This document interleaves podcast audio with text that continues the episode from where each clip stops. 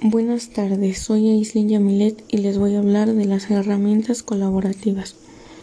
Las herramientas colaborativas son los sistemas web que permiten acceder a ciertos servicios que facilitan a los usuarios comunicarse y trabajar conjuntamente sin que estén reunidos en un mismo lugar físico.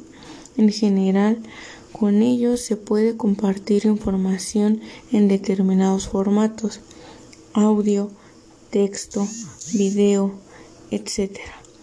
Y en algunos casos puede producir conjuntamente nuevos materiales, productos de la colaboración.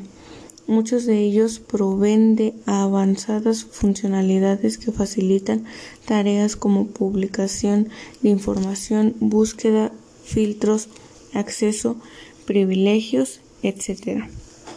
Debido a que las herramientas colaborativas fomentan el trabajo en equipo, se hacen un medio apropiado para diversas tareas educativas. Solo se necesita estar conectado a Internet. Las herramientas colaborativas, cuando son bien ordenadas, pueden ayudar a los estudiantes a reforzar los conocimientos en los diferentes áreas y mejor el proceso de enseñanza y aprendizaje. Debido al contexto actual, muchas empresas se han visto obligadas a implementar el trabajo remoto para seguir siendo productivas y mantener los puestos laborales.